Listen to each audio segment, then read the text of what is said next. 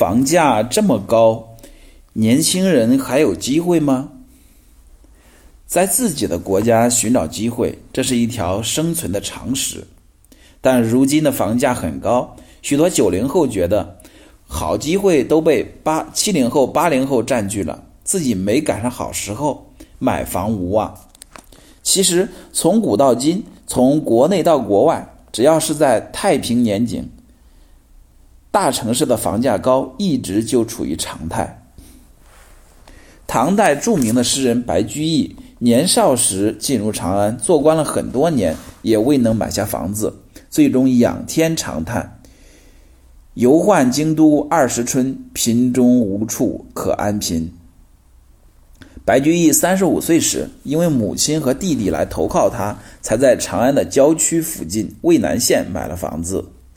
古代人平均寿命为四十岁左右，三十五岁才买了一套郊区房。足以说明白居易的买房之路非常的艰辛。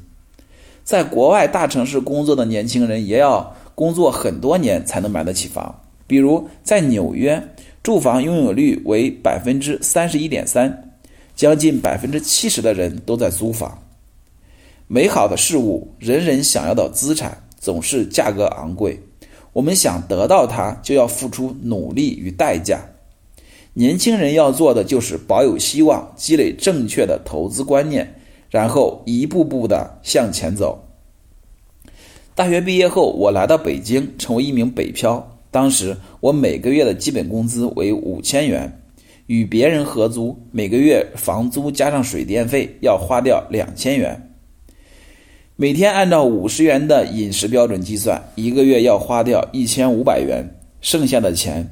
覆盖了交通、买买书等开销，我就成了典型的月光族。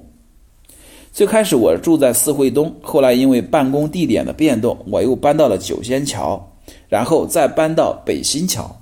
经过几次搬家，每一次搬家我都花费了不少的力气。在这个过程中，工资不断的增长，但房价涨速更快，就像兔子和猎豹在赛跑。兔子永远追不上猎豹，因此我不敢考虑买房的事情。但是从二零一六年开始，房价不再飙升，我甚至考虑到三十岁以前还买不起房的话，就会找个二线的城市定居。虽然我这样想，但从来没有放弃过希望。在工作上，我一直努力，收入增加，业余的时间研究投资理财，基金投资也挣了一些钱。不断的积累本金。与此同时，我开始认真的研究房地产。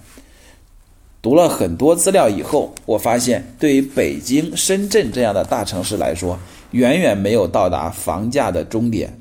巧合的是，机会开始出现了。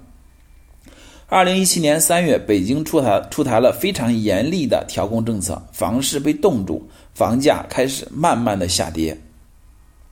我决定开始看房。当时在深圳工作，每次都是星期五晚上坐卧铺来北京，星期日晚上坐卧铺回深圳，这样可以不用请假。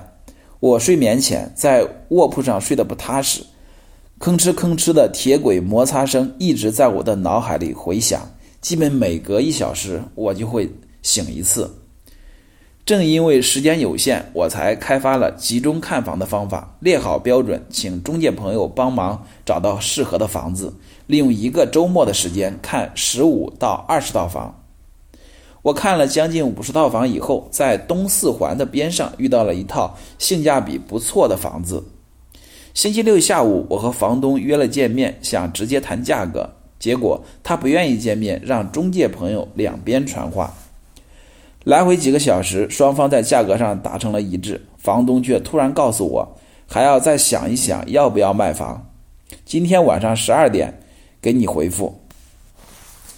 听到这个消息，我简直崩溃了。原本计划星期日白天签合同，星期日晚上回深圳，这么一折腾，这一次又无功而返了。没办法，只能等消息。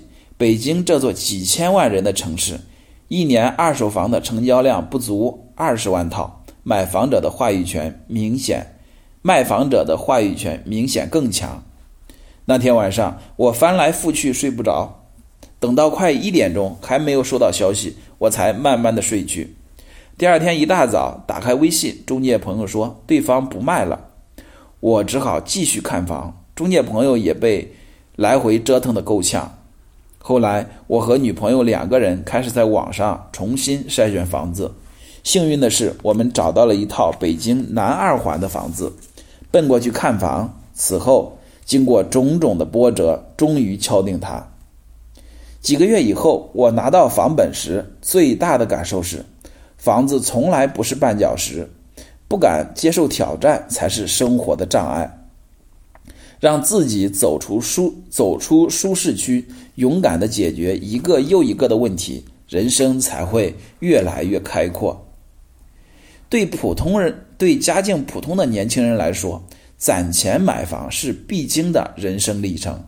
它不仅帮助你更好的规划财务，也磨练心性，让你承担起更大的责任。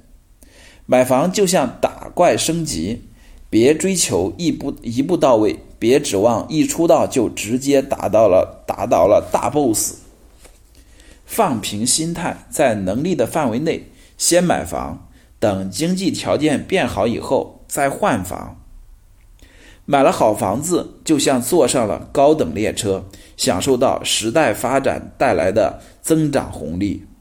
不论是二等座还是一等座，其实都没那么重要。重要的是先上车。